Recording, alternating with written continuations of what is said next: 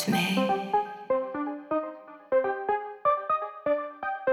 You probably think that I'm happy and carefree. Hey, guy, look at me.